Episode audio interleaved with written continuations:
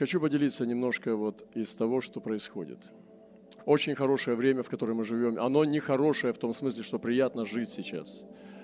А это важное время. И мне, если бы сказали, вот я тоже такой романтик немножко, мне нравятся рыцари, вот, замки, подвиги, вот, и ну, такое романтическое такое, как бы, э, настроение ума, классика там, да, но э, и сказали бы, вот как вот ты хотел бы, может быть, в то время лучше жить, когда из железа торчали перья, и можно было совершать подвиги, и потом э, утопать в роскоши после подвига. Э, я думаю, что я прим, приму это время, которое есть сейчас, как оно есть. Я приму это время, я буду жить сейчас. Вот. И наверное, все то, как э, есть сейчас, так должно быть. Вот. И я хочу э, быть верным в том, в чем я сейчас призван. И э, поделюсь некоторыми мыслями. «И сказал сию притчу Христос, Лука 13 глава. Некто имел в винограднике своем посаженную смоковницу и пришел искать плода на ней, и не нашел. И сказал виноградарю, вот я в третий раз прихожу искать плода на этой смоковнице и не нахожу. Сруби ее, на что она и землю занимает. Но он сказал ему в ответ, Господин, оставь ее и на этот год, пока я окопаю ее и обложу навозом. Не принесет ли плода? Если же нет, то в следующий год сруби ее. Я верю, что вот в этой притче состояние сегодняшней церкви – это окопанная навозом для еще одного шанса – Многие вещи сегодня церковь не проходит. Э, и э, тело Христа во многом похоже вот с этими тысячами тысячами молитвенных домов на такие как бы... Вот если взять Римскую империю, какие были первые христиане? Каждое собрание можно было отдать свою кровь, ну то есть погибнуть за это собрание, умереть.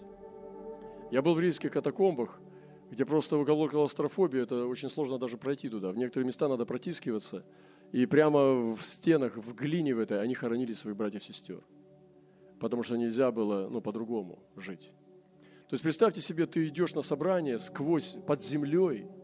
Вот сегодня воскресенье, да? Ты идешь на собрание под землей. И ты не знаешь, живой ты останешься там или будет облава. И ты идешь мимо трупов, то есть мимо похороненных тобой братьев-сестер, которых ты знал. Они похоронены прямо в стенах, в глине – слева и справа тебя. Ты проходишь мимо туда, входишь в какой-то зал без вентиляции, да, и там какой-то зал человек на 30, на 50, и ты собираешься в этом месте. И это на самом деле, ну, каждое собрание – это подвиг, вы понимаете?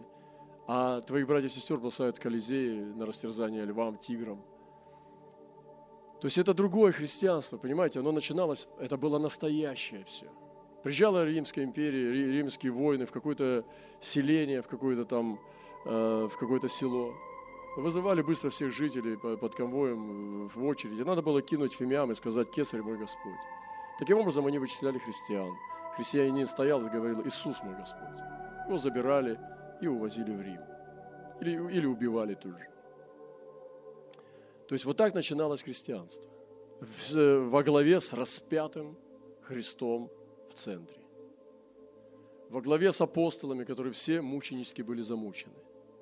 Сегодня мы как бы вот уже э, генетически хотим от этого отмежеваться. Нам нужно процветание, понимаете? Как так произошло? Где это сдвинулась эта парадигма, что она поменяла природу свою? Она поменяла ДНК свою. И вот эту первую природу церкви римской, которая могла умирать за Христа апостолы ближайшие, как говорят, у Христа за пазухой. Вот они уж точно были у Христа за пазухой. Коль этот Иоанн знал запах пазухи. Но они умерли мученической смертью. Они показали, что наиболее приближенные люди ко Христу будут страдать. Так что же происходит с нами сегодня? Э, для меня это как бы уже вопрос такой, ну он не сложный. Я его решил внутри себя – для меня он решенный вопрос этот. Это зайти э, ну, следами Христа, конечно, сейчас это не просто в современной жизни, как вот новообращенный был, мне сложно было представить, как я могу следовать за Христом, э, как он ходил. Сейчас это не представляет труда большого. представить, как это происходит, потому что всякий, желающий жить как Христос, он будет гоним обязательно. Преследуем с разных источников. Я верю, что вот это состояние церкви, где он говорит такие слова, «Господин, оставь ее и на этот год, то есть на этот сезон, еще на один период, пока я окопаю ее и обложу навозом, не принесет ли плода? Если же нет, то в следующий год срубишь ее». Я думаю, что грядут суды тоже на церковь. Если она не оправдает этого шанса, э, еще одного шанса, который Бог дает со церкви. Я верю, что вот если мы не пройдем вот этот шанс, который Бог нас обкладывает сегодня навозом, а навоз это неприятно, он плохо пахнет, он, э, он э, усиливает процессы разложения, гниения, смерти. Вот. Что-то должно отмереть, чтобы что-то начало жить. Да? Навоз пробивается туда, куда не проходит кислород. Вот. Таким образом, процесс гниения помогает будущей жизни. И Лазарь дошел до кондиции. Лазарь, он уже смердел. То есть представьте себе, что смердящие пелены были на Лазаре, он был уже не просто в пятнах, он просто, ну, можно быть сказать, даже где-то тек уже, потому что, ну, смердел. Пока труп не вскрытый, он еще не так сильно, надо уже, чтобы дошел до кондиции. И это жара в Израиле, и вот сколько там дней прошло. И невозможно было камень отвалили, когда, а то там уже смердело. Вот Бог сегодня работает с такой церковью. Вот Бог сегодня хочет воскресить такую церковь. Сегодня нам необходимо новое явление Христа. Церковь настолько дискредитировала свое свидетельство, что сегодня вот среднестатистический человек просто в наших городах, когда его приглашают в церковь, он понимает, что он попадает в какую-то структуру. Это обязательно структура, сразу у него структура. Это будет обязательно какое-то помещение, ну, то есть это будет помещение, ну, то есть собрание это будет. Его приглашают на собрание. И это будет проповедь там, там есть структура лидерства обязательно, проповедник будет. И там будут правила, в основном ограничительные. Но у человека возникает такая абстракция, вот, ну, в смысле ассоциация, такая вот о том, что такое церковь. И, конечно же, там будут оперировать высшими понятиями о Боге и так далее, и так далее. И ты будешь должен. У тебя будет чувство вины, с чем они будут работать, чувством долга, и ну, с какими-то другими там вещами. Вот мне кажется, Иисус вообще к этому не имел никакого отношения. Иисус был путь к свободе. Иисус был путь к себе, к подлинному. Иисус был путь к счастью. Вы понимаете? К настоящему счастью. Это не была структура. Иисус не звал в структуру. Иисус не звал на собрание. Иисус это был путь к блаженству. И то, как мы сегодня дискредитировали вот само явление, э, как бы свое свидетельство о Христе, это, ну, это ужасно на самом деле. Вы скажете, ну, брат Роман, давай скорее заканчивай, что делать нам?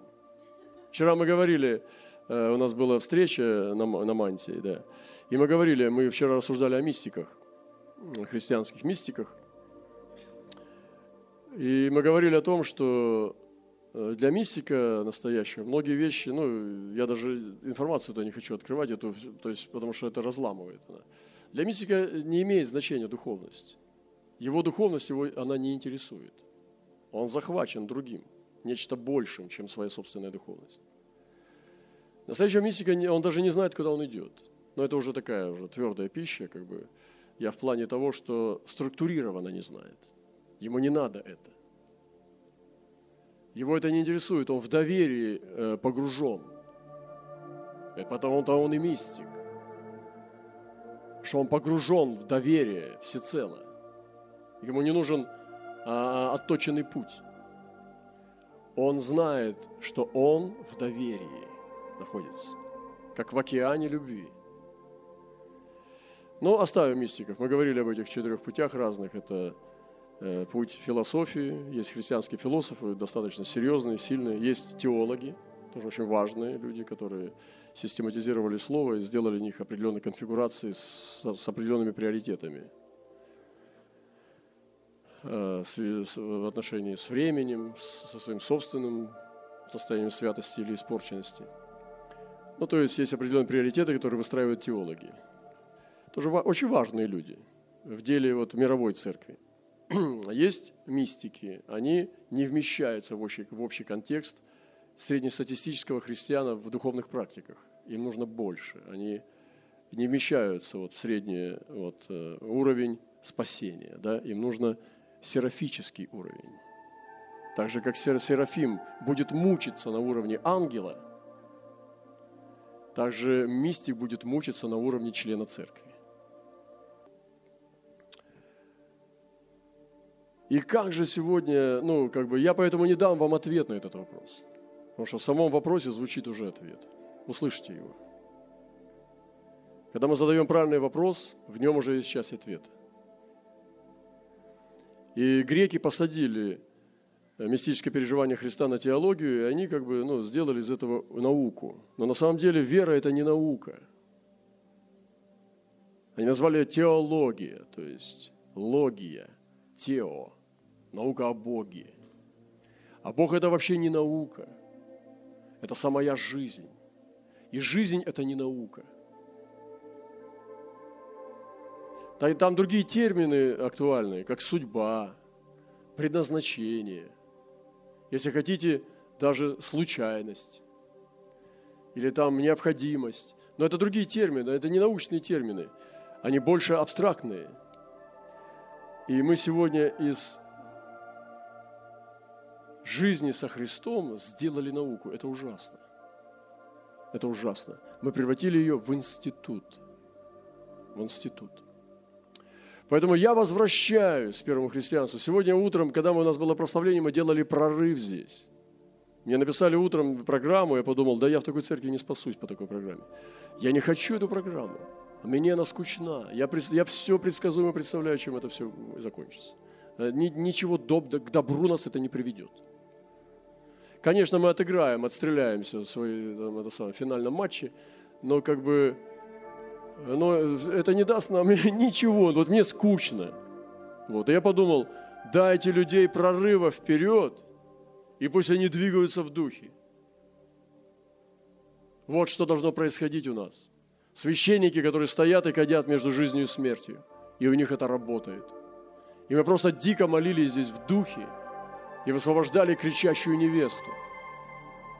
Потому что нам надо было понять, что прорыв идет сейчас – что мы соединены.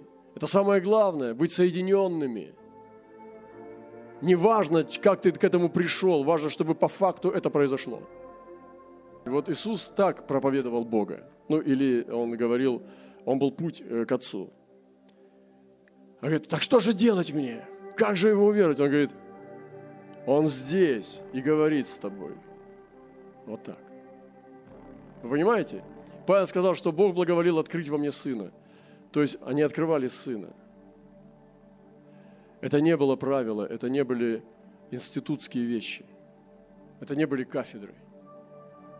Кафедра апостолов, кафедра пророков там и так далее. То, что сделали сегодня системное. И я такой, такой религии, как у харизматов, еще не встречал. Когда они вошли в эти учения, да, вот э, там по, по, по этим, по офисам пророка, там какой пятый офис, да, самый высокий, с кабинетом и с бизнесом, да, когда то есть ты начинаешь как бы с пророчествующего, потом подползаешь медленно к пророку, уже ты пророк, а потом у тебя офис пророка. Монетизированный. И я думаю, что это вообще, то есть то, что мне, вот, э, как мистику тоже в какой-то степени, то, что э, очень очевидно, это то, что из реки можно сделать канал. Вот, вот это вся их потуга на это чтобы можно было потом сделать водохранилище и, конечно же, э, гидроэлектростанцию.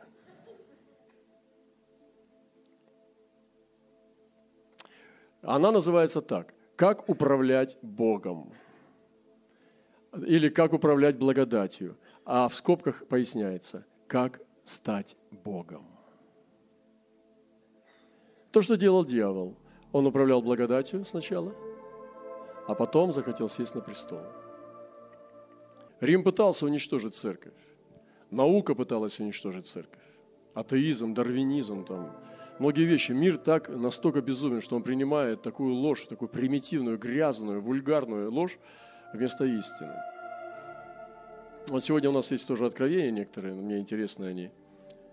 Вот. Но я хочу так, вот одно из них зачитать. У меня здесь три приготовлено, но я одно зачитаю. Одно из них сильно личное, но это одно такое, которое нам поможет. Вижу у человека Божьего в одной руке обоюдоострый меч, с которым легко управляется человек Божий. Э, просто так, человек Божий не применял этот меч. То есть он просто был. Только тогда, когда была в этом необходимость. А в другой руке человек Божий держал кувшин с водой из колодца. Воду человек Божий давал братьям и сестрам, и она была будто нескончаема. Кто-то спросил, а почему ты не дашь меч? Чтобы хотя бы потренироваться, на что человек Божий ответил. Потому что этот меч индивидуальный, у каждого должен быть свой. Мне очень понятно это откровение. У меня действительно есть меч, очень опасный меч. Я им пользуюсь не всегда. Это судить. То есть, ну, я знаю, что некоторые люди, которые сталкивались с этим мечом, они знают, что этот меч есть, он существует. Я могу высвободить вещи, и произойдет плохие дела. Этот меч рабочий, то есть он очень страшный. Этот меч у меня есть, мне Бог его дал. Высвобождать суды в жизнь людей, которые потом происходят. Но я им не пользуюсь. Он у меня в руке всегда, но я им не пользуюсь. В основном водичкой. И эта водичка, она хорошая, она живая. Вот. Мне очень понятно это откровение. Дух времени, в котором мы живем, дорогие братья и сестры, нам надо понять его. И Павел четко писал, что дух времени будет такой. Как вот, вот по каким параметрам вы сможете определить дух времени? По экономике, по культуре, по искусству. Ну хорошо. Но я хочу сказать один параметр, по которому лучше всего можно вычислить дух времени. Это душа человека. Это самый сильный и яркий показатель, чтобы понять дух времени.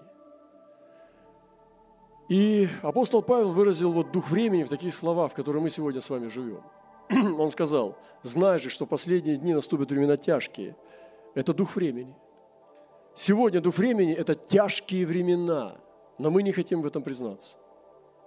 Нам хорошо лежать на солнышке, особенно когда плескаются волны, но волны не помогут, и солнышко не поможет. Потому что человек другой, человек становится другим, а церковь не может, она бессильна. Пока мы не начнем проповедовать Евангелие в огне Духа Святого, мы не сможем вообще никаких перемен увидеть. Мы безнадежны. Мы будем видеть деградацию не только мира, но и церкви. Потому что не секрет, что христиане слабые люди. Вот кто немножко знаком с церковью, кто служит в церкви больше там, 10 лет, вы знаете, что ну, хронически христиане слабые люди. Вот, в, основ, в, основ, в основной массе, в основной своей массе. Конечно, экстрасенсы говорят, что любой верующий – это очень сильный человек. Но я-то знаю, что по сравнению с Христом их постоянно нужно ну, мягко говоря, наставлять. Знай же, что последние дни наступят времена тяжкие, ибо люди будут самолюбивы, сребролюбивы. Посмотрите, сделали опрос, у девушек спрашивают, вам важно, чтобы у парня вашего были деньги? Откуда они? Она говорит, не важно. Но если там нету трупов, то в принципе пусть откуда. Но если он ворует, вы знаете, нет проблем, пусть ворует, значит молодец. И вот, значит, сделали, сделали опрос девушек. Лишь бы деньги были. Это вот, вот лишь бы деньги. Откуда они? Они говорят, да наоборот, круто.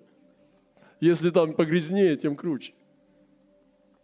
Сребролюбивые.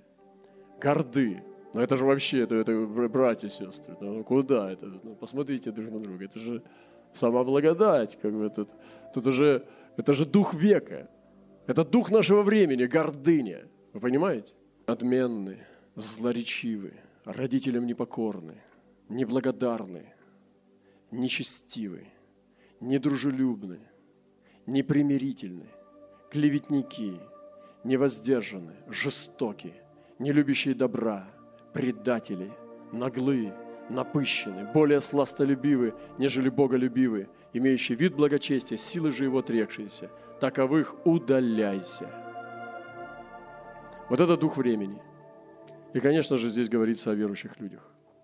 Не только о мире, но в, том, в, том, в том числе и о верующих. То есть, ну, просто грани стерты уже. Сегодня вот этот дух времени, в котором церковь должна принять решение. Невеста в каком духе ходит. И вот она выходит среди хищников, вот, вот на вот этом пространстве, да, работает. А она та же самая должна быть. Она же должна быть та же самая, что в Римской империи, что при Христе, что при первых апостолах. Она же такая должна остаться. И когда мы сегодня здесь молились, высвобождались в духе и пели, и высвобождали огненный дух, я чувствовал, что да, да, Господь. Пока мы поднимались, я все-таки ну, каким-то образом заставлял молиться. Дольше, дольше, больше, сильнее, огненнее. Я все-таки говорю, да, Господь, я чувствовал глубоко внутри, в моем духе, что да, мы больше, больше, больше становимся обнажаться, как невеста перед своим женихом. Мы становимся узнаваемы небесами. Мы становимся узнаваемы небесами, когда мы высвобождаем свой дух. Вы понимаете? Когда он не обложен болезнями души, общества, времени нашего. Церковь не может быть современной, понимаете? Она должна быть своевременной. А я в том смысле, в плохом смысле современной. Я считаю себя современным человеком, но не мирским. Понимаете? Я не мирской. Что во мне мирского? Только одежда, да стиль. А я, это я. Но я не мирской человек. Мне не интересует э, это дрябь, это хляб мира. Я знаю, что есть вечные вещи, которые действительно меня захватили, и я не, не, на, не на терпении и на верности еду. Я действительно увлечен моим Господом. Я действительно захвачен, мне действительно нравится, и я счастлив, что у меня есть такой Господь. Вы понимаете, за это все время я слабее в вере не стал. Я хочу еще больше верить в Него, потому что Его любовь, она еще не, не постигнута мной. Даже на маленькую часть. И всякий раз, когда Господь снова улыбается, является на миг, ты снова начинаешь крушиться. Ты снова понимаешь, что тебе нужно всегда держать себя у Его сердца, рядышком, чтобы быть маленьким и оставаться чадом, чтобы Он мог сказать тебе, чадо, прощаются тебе грехи твои. И вот сегодня на форуме мировых держав и явлений подумайте о вашей невесте. Какая ваша невеста? Какое вообще свидетельство вы несете? Что думают люди, которые с вами связаны? Подумайте, что они воспринимают, какой вообще, какая ассоциация у них возникает, когда они с вами связаны. И вот голос невесты в э, России также. Какой голос она подает? Поэтому сегодня нужно переодеться. И есть откровение переодевания. Он говорит, и показал мне Иисуса, великого Иерея. Подумайте, Иерея, не апостола, не первосвященника там какого-то еще великого Иерея, стоящего перед ангелом Господним, сатану, стоящего по правую руку его, чтобы противодействовать ему. И сказал Господь сатане, Господь, да запретит тебе, сатана, да запретит тебе, Господь, избравший Иерусалим. Не головня ли он, исторгнутый из огня? Сегодня Господь будет избирать головни буквально – и вот он был запятнанной одеждой одет, и ему нужно было переодеться, да? И Господь сказал, снимите с него запятнанные одежды. Запятнанная одежда – это не только грех, который делал этот священник. Запятнанные одежды могут быть нашим пониманием Христа, нашим пониманием Бога, нашим кривым откровением. Это не обязательно то, что ты ну, согрешал, и у тебя запятнанная одежда. Ты мог идти на компромисс. Ты мог молчать там, где надо было говорить. Ты говорил не то, что когда надо было молчать. Это все запятнанная одежда, это все непослушание Богу. В конечном итоге все равно это ведет, ну, не по пути Христа. И в его жизни были такие моменты, когда эти пятна падали на него, когда он не стоял во свете. Но написано, что он стоял перед ангелом, который отвечал и сказал, снимите с него запятнанную одежду. А ему сам сказал, смотри, я снял с тебя вину, облекаю тебя в одежды торжественные. И сказал, возложите на голову чистый кидар, с головы. И возложили чистый кидар на голову, сначала кидар, и потом одежду. И облекли его в одежду. Ангел Господень стоял. Сегодня нам нужно понимание, обновленное камня. Я помню тот камень, который я видел. Его действительно не узнали строители. Сегодня, размышляя над этим откровением, как в самом начале уверования, я бежал от одной группы верующих к другой – мы шли с одной группой верующих, и навстречу шла нам другая группа верующих. Я только уверовал, мне было несколько дней, ну, несколько недель в Господе. И они спросили у них что-то, что они имели. И те им не дали. Причем ну, группа верующих, которая шла нам навстречу, она шла шарами и э, с ликованием. Я так понимаю, что это харизматы. Сейчас уже понимаю, что это харизматы были. А я шел не с харизматами. когда я услышал, что они просили, а, а у нас было в моей группе то, что те просили. А они им не дали. Они сказали, «М-м, нет, не дадим. И не дали. И те пошли мимо, а эти пошли довольные, что они им не дали. Я спросил их, вы что, им не дали? Они говорят, нет. Я говорю, я дам. Забрал у них и побежал к тем, чтобы передать. Что, я уже не скажу. Ну, не помню, что-то ценное очень, какая-то ценность великая. И пока я бежал за, за теми, кто шариками так и удалились, они легковесные такие были. Пока их догонял, я оказался на другой дороге совсем. Но вроде как заблудился, но вроде как и наоборот. И один оказался на узкой дороге и бежал, и мои ноги вязли в гальке по, по щиколотку. И я тех потерял, и этих потерял. И вдруг побегаю к огромному камню. И камень был под сенью, которая не имела стен. Сень как будто висела в воздухе, полусфера. И камень стоял. Я сначала подумал, что это какое-то огромное толстое стекло. Такого стекла я не видел толстого. А рядом шла стройка, лежали инструменты. Но вдруг стал голос говорить. И я понял, что этот камень очень драгоценный. Ему нет равных. Ни один бриллиант с сапфиром не сравнится с этим камнем. По своей э, ценности. И никто не понимал, кроме меня в тот момент, насколько это сокровище стоит. Его отвергли как стекляшку, потому что при поверхностном взгляде он похож был на стекло голубое. Но это был очень драгоценный камень. И я верю, что это был Иисус. И голос говорил о том, что потом только днем я, я не знал это место Писания, потом я пришел к одной старице э, молиться, и это место открылось, когда мы читали, что смотри, из чего ты строишь, потому что огонь испытает дело каждого. И там был голос, что Господь испытает все огнем. И останется только камень. Если твое дело было сделано из дерева соломы, и, э, значит, тростника там, да, ну, то есть то, что горит, то тогда ты потерпишь урон, если даже спасешься как бы из огня. Вот это слово там звучало.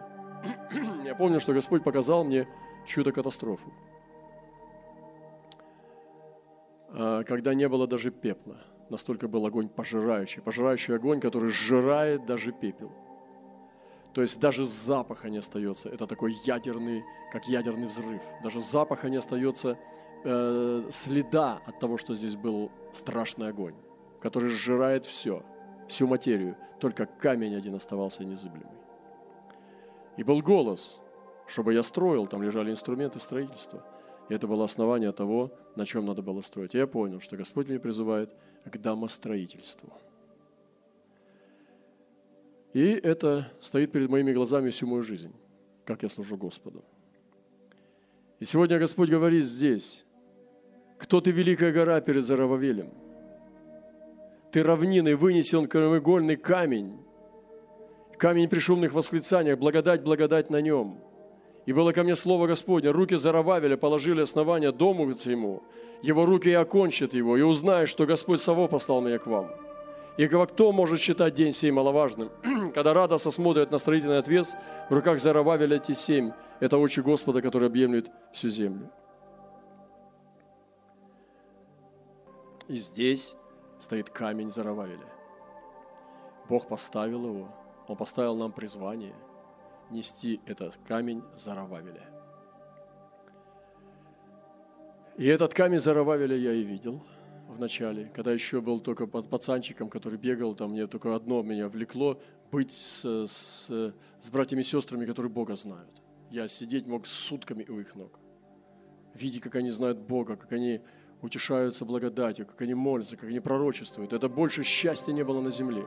Мы пили чай и ели хлеб, и мне было не важно вообще ничего больше, кроме как вот, чтобы это никогда не останавливалось. Но сегодня я вижу, другой род поднимается. Хотя такой род тоже остался с нами. И у нас есть такого рода люди, которые сохраняют эту торжественность и генетику вот этой чистоты. Но есть и другой род поднимается который не Божий. Он ходит в церковь, но им важно другое. У них другие цели. Они не переживают сласти Христовой. Они не переживают наслаждение самим Богом. И мне страшно за них. И вот об этом и говорится, что смоковница еще окапывается, еще дается шанс пробудиться. Мы иногда хотим все смешать, но это не смешивается. Нужен переход совершиться. Нужно переодевание совершить. Нужно совершить смерть и перерождение. Невозможно смешать эти две вещи, чтобы это было в единстве. Невозможно душевного с духовным смешать. Душевный все равно будет гнать духовного. Плотской будет гнать духовного. Он, он будет мешать духовному двигаться. И поэтому есть вещи, которые Господь понимал тогда уже, и Он сепарировал. Он отделял учеников. Спящие наши народы, они нуждаются в пробужденных лидерах. У нас нет другого шанса, никакие стратегии не помогут нам, кроме как пробужденные лидеры. Никакая стратегия не может заменить пробужденного человека огня. Как ты не крути, как ты не научи человека пророчествовать, как ты не сделай там семинары по росту церкви, это все бесполезно, это все менеджмент, если человек не горит огнем. Но поставь пламенного человека, который горит и не сгорает, его жизнь сама выведет. Поэтому это главное сейчас. Это чтобы мы были пробужденными людьми. И пробуждение, наверное, характеризуется прежде всего тем, если можно было параметры поставить, пробужденный человек или нет, это что у него есть отношения с Богом. И они в состоянии активации, то есть он активный, он любит, он постоянно общается, у него есть очень мощное движение, динамическое движение в сторону Бога. Может быть, это даже молчание, может быть, это созерцание, может быть, это крик, в котором столько много правды. Может быть, это мощное служение, может быть, интенсив какой-то, физически даже. Но все, что можно все равно сканировать, это что это человек живой в любви к Богу. Это пробужденный человек. И вот сегодня что нам надо? Это главная стратегия на сегодняшний день для невесты – это пробужденный человек, новый человек, полный огня Господа. И Господь сегодня влечет нас к высоким откровениям и знаниям. Я чувствую внутри себя, что я голодный, и мне нужно больше, чем среднестатистическая церковь. Я ищу своих друзей по духу, с которыми я могу делиться твердой пищей. Церковь нуждается в новых парадигмах, приоритетах учения, апостольских традициях даже. Мы встречались вот э, на этом апостольском столе, и я сказал, и Алай мне потом написал письмо. Он несет апостольское служение в Канаде, и он написал, что я сказал, что в вашем голосе, в голосе невесты, которую сейчас я слушаю, я могу услышать болезни и могу услышать здоровье. Но я сказал, что болезни я тоже слышу. Эту хрипоту, это хроническое просто, это хроническое заболевание легких. Я слушал внимательно, я сказал, я сейчас наблюдаю за вами, потому что мне пришлось там два часа, наверное, с половиной ждать, и после меня еще, наверное, час был. Я сказал, что я слышу болезни тоже здесь. Я понимаю, что нужны новые апостольские традиции. Нужно вернуться к апостольству, к настоящей чистой реке, к чистой любви – Птицы должны найти свои стаи. Сегодня начинается это движение птиц. Я вижу, что идет сдвижение, когда деноминация не может удержать. Когда структуры запретов, они не могут удержать жизнь. И там, где набралась разная рыба, настоящая рыба должна попасть в свое место. И образ и авторитет невесты в мире должен быть изменен на обновленный образ. Возможно, только через покорность, новый уровень открытости и смирения – вы знаете, я заметил, что моя проповедь даже среди э, ну, некоторых мирских людей, она видоизменяется. Я стал чувствовать, что это притяжение началось какое-то. И люди хотят, им интересно, и их притягивает. Мне кажется, что Иисус был таким. Он был собой. У него не было идеи, отвлеченной от жизни, это была его жизнь сама. И он по-настоящему говорил правду – и это тянуло людей, избранных. Избранных это втягивало, именно поэтому они бросали все и шли. Потому что это был человек с неба, это был ну, Сын человеческий. Все лучшее, собранное за все века было в Иисусе. Все лучшее человеческое, все лучшее Божие. Иисус был таким. И я думаю, что это в какой-то степени меня очень сильно освобождает – и нам нужно тоже понять, я повторю то, что я сказал, что образ авторитет невесты в мире должен быть изменен и обновленный через покаяние и новый уровень открытости и смирения в благовестии Божьем к людям. И она должна найти новые отношения с миром. Вот есть ложные отношения с миром. Это мир по-мирски. Вот иметь мир с миром, но по-мирски. Вот ты приходишь туда, и они начинают плеваться, они тебя презирают, потому что они, да он такой же мирской. Он просто говорит, верующий, мы-то понимаем, что мы-то уже все в грехах по уши. А он с нами тоже. В баньке там, на рыбалке. Такой же мирской человек, он там вообще даже о Боге не говорит. Только про блесна наковыривает парится про веники с этими, с эвкалиптами. Только даже про Боги ничего не говорит, потому что они знают, что он, ну там, батюшка или кто он там. Но это же позорище, потому что нет и свидетельства, вы понимаете? То есть у него мир с мирскими, по-мирски. Вы не приводите людей к Богу. Вы безнадежны в этом отношении, потому что вы мирской человек с этими мирскими людьми. Такое Евангелие не спасает, потому что это вообще не Евангелие. Вот они знают, что вы верующие, но их это не впечатляет, потому что они знают, что вы мирской. Другая крайность – это изоляция, отсутствие любви. Ты будешь ходить в нашу церковь? Нет. Тогда анафема. Ну, то есть короткими перебежками ходит, как этот, ну, там, знаете, хищник. Ну, то есть отсутствие любви, изоляция и отсутствие любви – это тоже страшные вещи. И это тоже не свидетельство. Вот, поэтому в какой-то степени, вот э, мы вчера говорили тоже о миссии, как, как о людях, которые несут в себе грех мира тоже. Как Павел, он был тоже таким человеком, который восполнял недостаток скорбей Христовых в теле своем, но это уже другая тема. Это тоже один из выходов для того, чтобы э, дать новую глубину, новый сок, новые цвета свидетельству церкви. Но мы сегодня должны пересмотреть, потому что мы с вами проигрываем битву, братья и сестры. Мы не интересны этому миру – мы э, действительно становимся как вот а такие остовы. Мы не справляемся с современными задачами, с вызовами, которые бросает нам общество. Исторические вызовы, глобальные вызовы или же частные вызовы. Поэтому давайте мы сегодня э, ну, встанем, поднимемся. Вот то, что действительно, если Бог дает нам одежду, мы переоденемся. То, что Он дает нам этот камень, мы снова его очистим. Мы вообще на камне строим или на чем мы строим? Где камень-то? Он есть на нашем основании под нами или нет? И я сегодня призываю таким глобальным сдвигом в нашем сознании, в понимании. Не хочу э, поднять э, чувство вины какой-то, неполноценности, нет. Но хочу говорить серьезно, потому что сам хочу серьезно к этому относиться.